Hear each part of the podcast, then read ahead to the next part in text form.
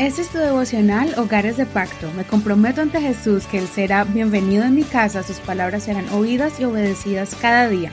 Mi hogar le pertenece a Él. Mayo 7. Celo sin conocimiento. Romanos capítulo 10, verso 1. Eh, hermanos, el deseo de mi corazón y mi oración a Dios por Israel es para salvación, porque yo les doy testimonio de que tienen celo por Dios, pero no de acuerdo con un conocimiento pleno.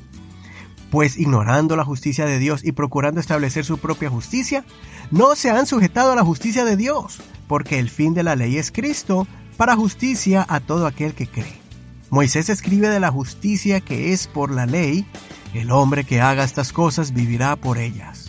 Pero la justicia que es por la fe dice así, ¿no digas tú en tu corazón quién subirá al cielo? Esto es para hacer descender a Cristo. Ni quién descenderá al abismo, esto es para hacer subir a Cristo de entre los muertos. Más bien, ¿qué dice? Cerca de ti está la palabra, en tu boca y en tu corazón.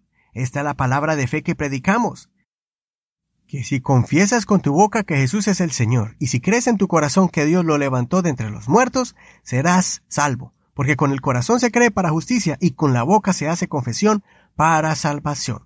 Porque la Escritura dice, todo aquel que cree en Él no será avergonzado, porque no hay distinción entre judío y griego, pues Él mismo, que es Señor de todos, es rico para con todos que, los que lo invocan, porque todo aquel que invoque el nombre del Señor será salvo.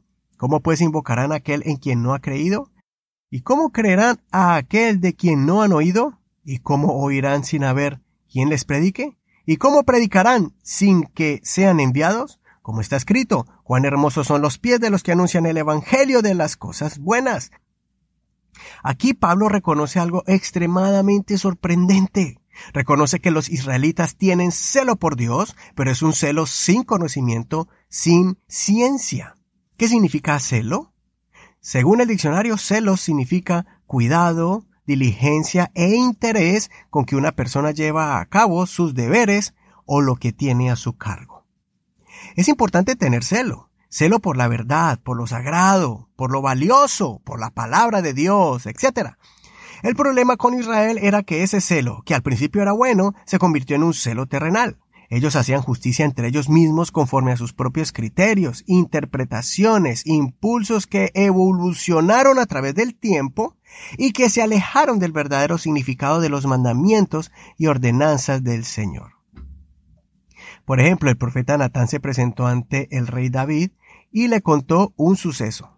David se indignó por la injusticia de un rico que le quitó la única oveja a su vecino pobre y declaró que ese rico merecía ser castigado y morir. Pero resultó que el profeta Natán le reprendió contestándole, Tú eres ese hombre injusto. David le robó la mujer a su mejor amigo, la deshonró, adulteró con ella, la embarazó, mandó a matar a su esposo y encubrió su pecado como si nada hubiera pasado.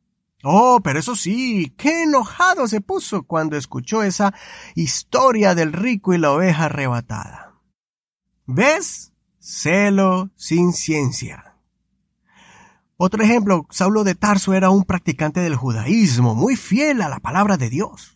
De todos sus compañeros de teología, maestros e intérpretes de la ley de Dios, Saulo los aventajaba a todos ellos por ser uno de los más celosos. Saulo era un hombre ejemplar entre los judíos de cómo debería de ser un verdadero practicante de la, de la fe judía. Saulo no quiso escuchar el consejo del gran anciano Gamaliel, erudito y doctor de la ley, respetado entre el pueblo judío y los, y los religiosos practicantes del judaísmo. Este sabio les aconsejó, en el presente caso, los, les digo, apártense de estos hombres y déjenles ir, porque si este consejo o esta obra es de los hombres, será destruida, pero si es de Dios, no podrán destruirles, no sea que se encuentren luchando contra Dios. Eso está en Hechos 5. Saulo estaba celoso de los mandamientos de Dios y comenzó a perseguir a la iglesia hasta que se encontró con el mismo Jesús y le dijo, Saulo, Saulo, ¿por qué me persigues? Es a mí a quien tú persigues. Saulo aprendió de una manera dura y vergonzosa que, cuando él pensaba que estaba defendiendo a Dios, lo que realmente estaba haciendo era pelear contra él. Consideremos, ¿cómo estoy practicando mi fe del cristianismo? ¿Estoy viviendo conforme a mis propias convicciones o bajo los mandamientos de Dios? ¿Estoy guiando a mi familia conforme a mis propios criterios y parecer personal o bajo el temor de Dios y su palabra? ¿Soy dócil cuando el pastor me quiere aconsejar con la palabra o lo confronto con mi manera de pensar?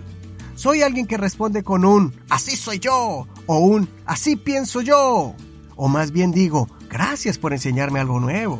O con un voy a pensar y analizar seriamente lo que me has compartido.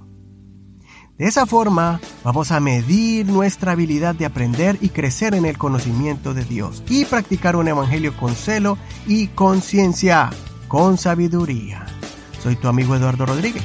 Le pido al Señor que escuche tu oración y que te dé mucho conocimiento y celo de Dios con ciencia.